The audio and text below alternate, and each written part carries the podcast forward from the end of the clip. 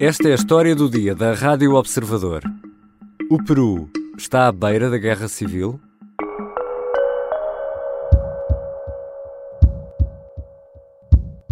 Por lo que, en atención al reclamo ciudadano a lo largo y ancho del país, tomamos la decisión de establecer un gobierno de excepción orientado a restablecer el Estado de Derecho y la democracia, a cuyo efecto se dictan las siguientes medidas. Disolver temporalmente el Congreso de la República e instaurar un gobierno de emergencia excepcional. Pedro Castilho, o agora ex-presidente do Peru, surgiu na televisão a 7 de dezembro para anunciar que dissolvia o Parlamento, iria reorganizar o Poder Judicial e passaria a governar por decreto. Mas acabou preso. O Congresso, o Parlamento peruano, ia pela terceira vez tentar destituir Castilho por suspeitas de corrupção. A partir de la fecha y hasta que se instaure el nuevo, el nuevo Congreso de la República, se gobernará mediante decretos ley.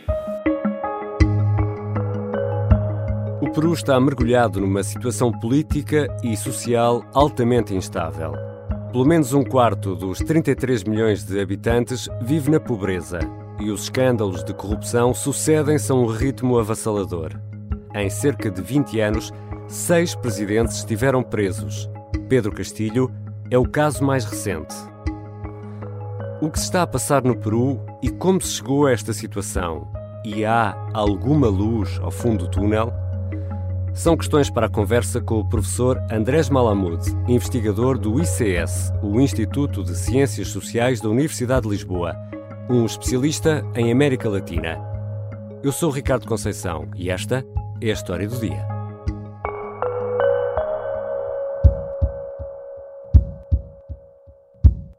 Bem-vindo, Andrés Malamud. Obrigado, Ricardo. É um prazer. Já está refeito da vitória da sua Argentina ou ainda não? Custou, é, mas foi uma festa para o coração. A nossa conversa hoje é sobre um tema bem menos festivo. O Peru está mergulhado numa situação muito, muito complicada. Como é que se chegou aqui? O Peru tem duas características que torna a política complicada. A primeira é a divisão social entre a costa e a serra, entre sobretudo as elites brancas que moram perto do mar e o povo campesino que mora mais para a montanha. Uhum. E depois tem um sistema político muito fragmentado. Esta fragmentação significa que muito raramente os presidentes têm maioria no parlamento. Hum. E vimos até agora, entre 2001, quando foi embora Fujimori, até 2016, todos os presidentes acabavam o seu período de cinco anos impopulares, mas acabavam. A partir de 2016, os presidentes continuam impopulares, mas já não conseguem acabar o mandato. São despedidos através de um processo que se chama impeachment no Brasil, vacância no Peru, juízo político contra os países da América Latina. São e o Congresso, o Parlamento, é? são destituídos exatamente pelos legisladores parlamentares que são também eleitos pelo povo, não por militares. Não o golpe de Estado no Peru.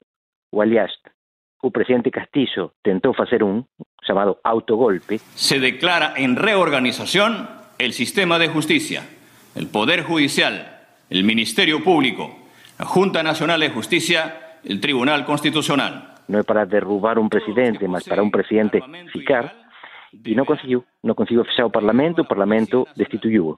Precisamente, o que, o que é que aconteceu aqui neste, neste caso? O que é que o presidente Castilho tentou fazer e porquê? O Parlamento estava prestes a votar pela terceira vez a sua destituição. Para isso, o Parlamento unicameral peruano precisa de dois terços dos deputados, são 130 no total. Era difícil que conseguissem, mas ele ficou com temor de que eles chegassem aos dois terços e então destituíssem. E então antecipou-se. Eh, deu um discurso muito estranho, onde dizia que fechava o Parlamento, que iria convocar novas eleições, que governaria por decretos de exceção e que também interviria na justiça. O sistema político peruano é atípico porque é presidencialista, como nos Estados Unidos, como no Uhum. Brasil. As pessoas votam no presidente e votam no parlamento.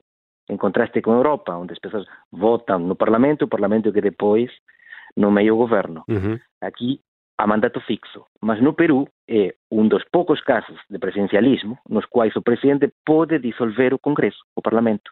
Nos Estados Unidos não pode, no Brasil não pode. Mas há regras. As regras são que o Congresso tenha tentado previamente destituir o governo duas vezes. E isso não aconteceu. Portanto, o que tentou fazer o Pedro Castillo, presidente peruano, foi um autogolpe. Foi uma coisa inconstitucional. Então, o Congresso fez uma coisa constitucional, mandou embora. E agora está em prisão preventiva. 18 meses, é isso? Exatamente, exatamente. Declarar fundado en parte el requerimiento de prisión preventiva formulado por la Segunda Fiscalía Suprema, transitoria especializada en delitos cometidos por funcionarios públicos, en el extremo contra el diputado José Pedro Castillo Terrones en su condición de expresidente de la República como presidente. Está irónicamente na mesma prisão onde está o ex-presidente Fujimori, hmm. que fez um autogolpe bem sucedido em 1992, tendo sido votado em 1990, eh, incompatibilizou-se com o Congresso, em 1992 fechou o Congresso, mas em contraste com este, com Castillo, Fujimori teve o apoio dos militares e da opinião pública. Tinha muito apoio popular e tinha forças armadas. Este tonto não tinha nada. E, e Fez por... um discurso sem fazer alianças. E, e professor Andrés Malamud, quem é este homem? Quem é este Pedro Castillo? É um professor de escola primária rural, de uma zona muito marginal, muito periférica do Peru, que tem uma posição de valores profundamente conservadora. É anti-gay, é, é antifeminista, é anti-aborto, mas mm. é ideológicamente muito de esquerda, supostamente mm. marxista, sem ter lido os grandes livros da esquerda marxista. Mas então é uma coisa estranha que se caracterizava sobretudo pela inconsistência. Podia ao mesmo tempo defender os, val os valores da direita conservadora e o projeto de esquerda revolucionária, mas tudo isso sem coerência discursiva. Era um, um nível de formação política e intelectual muito baixo. E isso, em parte, foi o que incompatibilizou com a elite limeña, os brancos de Lima, que não uhum. só desprezavam porque ele era popular, mas também porque era burro. E quem é a sucessora? A alguém com quem contar em las dificuldades, em las adversidades, pero más seguramente en el trabajo. A atual presidente Dina Boluarte. Dina Boluarte foi eleita como sua vicepresidenta, tem 60 anos, é uma funcionária pública, jurista, eh, sempre tuvo, nunca teve um grande protagonismo e virou, sorpresivamente, a primeira mulher presidenta do Peru, uhum. de uma maneira que ninguém quereria que fosse a maneira em que uma mulher chega finalmente à presidência. E ela, em princípio, devia culminar, devia terminar o mandato do presidente Castillo, mais três anos e meio. E ela tomou posse com essa intenção. Mas quando viu os protestos que havia no interior, a repressão desatada pelo governo contra os protestos, ela decidiu que não, que não chegava. E, por lo tanto, está a tentar que o Congresso vote, o Congresso é como se chama o Parlamento no sistema uhum. presidencialista, que o Congresso vote uma antecipação das eleições já para 2023 ou 2024. E o Congresso, por enquanto, não está a dar o gosto. Já vamos, já vamos voltar a esse ponto, só aqui para percebermos como a realidade do Peru é tão diferente da nossa. Há um dado um, que nos impressiona uh, e que dá conta também da dimensão da corrupção no Peru.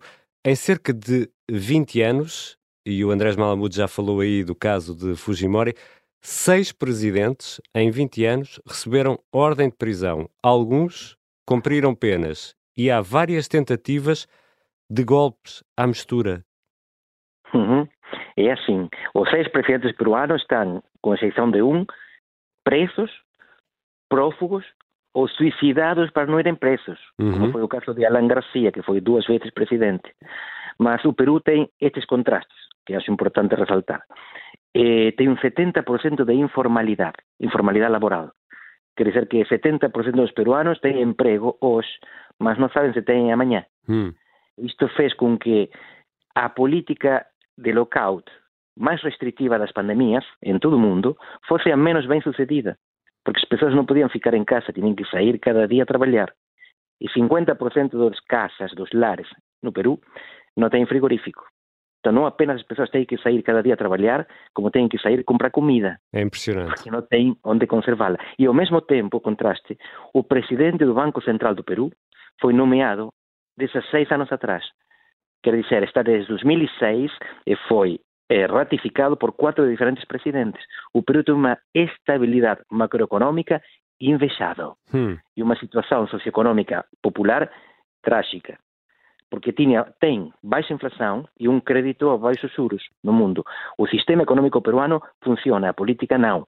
A questão é quanto mais vai demorar a política em contagiar a economia. Já voltamos à conversa com o professor Andrés Malamud, especialista em América Latina. Vamos tentar perceber se este país corre o risco de cair numa guerra civil ou se há uma luz ao fundo do túnel.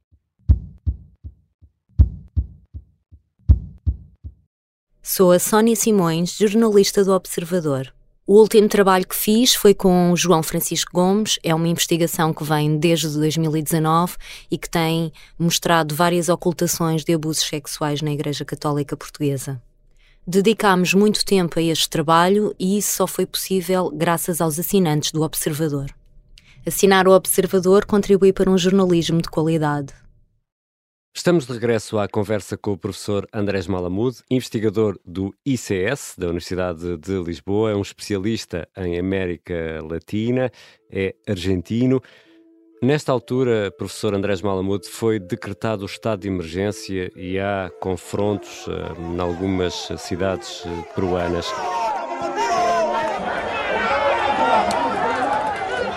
Quem são estas pessoas que estão na rua e o que é que defendem? São os setores populares, principalmente os campesinos. É, o que temos no Peru é uma diferença muito importante de classe, uhum. e a classe está enraizada, está arraigada no território. As elites brancas moram perto da costa, sobretudo na cidade capital de Lima. No interior, é, a miscigenação, e estão os setores populares mais relacionados com o campo e com as etnias eh, originárias que estaban lá cando chegaron os españois.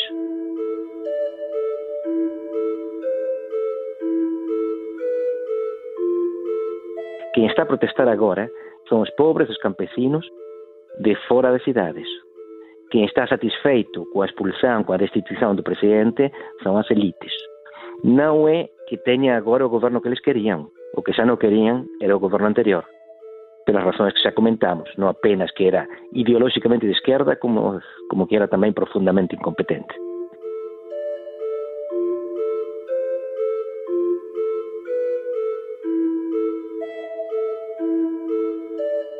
Há um grupo que diz que Dina renuncie. ¿Y qué se resuelve con una renuncia mía? E Dina Boluarte, a atual presidente, diz que não quer resignar. Afinal de contas, o que é que defende? Há pouco o professor falava na hipótese de eleições antecipadas. O que é que está em cima da mesa nesta altura? Hum, a discussão é essa: se antecipam ou não as eleições, porque o Congresso está muito fragmentado. Para fazer uma ideia do nível de fragmentação, no Peru há segunda volta. Quer dizer que o presidente e o segundo, mellor dito, o que quen fica no primeiro uhum. e quen fica no segundo, va unha segunda volta no caso de ninguén atingir o 50% máis un. O Pedro Castillo, o presidente que foi agora destituído, teve na primeira volta das eleições do ano pasado 19%. Mm. A segunda candidata, Keiko Fujimori, a filha do antigo presidente, teve 13%. Foi nessas eleições que ficou constituído o Congresso o Parlamento. E, portanto, essa é a representação parlamentar que eles têm. Há uma fragmentação tal que, para conseguir o terço que impede a destituição, o presidente tem que fazer imensas alianças. Imagine-se o que custa conseguir metade do Parlamento para poder passar as leis. E na mesma situação está a oposição, com esse Parlamento fragmentado que ninguém consegue governar. A antecipação das eleições o que permitiria é tentar construir uma maioria, ou pelo menos uma minoria operativa, uhum. que ultrapassasse o terço para bloquear o pedido de destituição e que se aproximasse da metade para permitir o governo. Neste momento, o governo no Peru é praticamente impossível. Está tudo bloqueado. E não há uma figura agregadora que possa ajudar a encontrar uma, uma saída para o Peru? Não existe essa, essa figura? não existe. O Peru já teve um secretário-geral das Nações Unidas, mas já faleceu, uhum. e figuras que tem nas artes, por exemplo, estão muito, muito relacionadas com um dos dois setores. Por exemplo, Vargas Llosa, o famoso escritor e prêmio Nobel, que já foi candidato presidencial e perdeu contra Fujimori 30 anos atrás. Uhum. Não há ninguém. E o sistema político peruano está partido, está quebrado. Quem consegue ser eleito presidente de uma Câmara importante, por exemplo, Lima, nunca faz carreira política nacional. Os uhum. presidentes da Câmara de Lima, por exemplo, nunca conseguem ter um partido sequer. São eleitos por partidos que só têm eh, representação nessa cidade. Então, contra, que, contra o que alguém podia pensar, fazer um percurso de baixo para cima, passar de presidente da Câmara, da, como aconteceu com António Costa, uhum. ou com o José Sampaio, isso não acontece no Peru. Não há percurso. Habitualmente, então, quem chega à presidência é alguém que não tem treino, treino político, porque a política local e a política nacional estão desassociadas. Mas num cenário desses, uh, e, e olhando daqui de Lisboa para Lima, nós podemos fazer a pergunta, uh, porque o poder tem horror uh, ao vazio, não é? Uhum. O, o, o Peru poderá mergulhar numa guerra civil ou numa ditadura militar? Quem é que vai ocupar esse, esse poder? É muito improvável. A guerra civil é improvável porque não há dois bandos armados. Estão as Forças Armadas e estão, claro, alguns terroristas que ficam do passado, mas não são representativos do, políticos. Do Sendero Luminoso? Ou... Exatamente, uhum. sim, sobretudo isso e a grupos menores. E depois, eh, o vazio que o Ricardo mencionou, esse é que é o problema. Mas o vazio é caos, é anarquia, é desordem, é protestos, é explosões sociais. A guerra civil, no sentido de dois bandos armados, organizados, é muito improvável. Mas a violência inorgânica, caótica, anárquica, esse é muito provável. E, de facto, é o que estamos a ver agora: protestos nas periferias rurais e repressão por parte do governo. Do governo que tem como, como presidenta neste momento quem era vice-presidenta do presidente anterior. Não é o partido opositor uhum. que está a governar agora. É o mesmo que estava antes. E, no entanto, está a reprimir as suas próprias bases sociais. Obrigado, professor Andrés Malamud. Obrigado eu, Ricardo.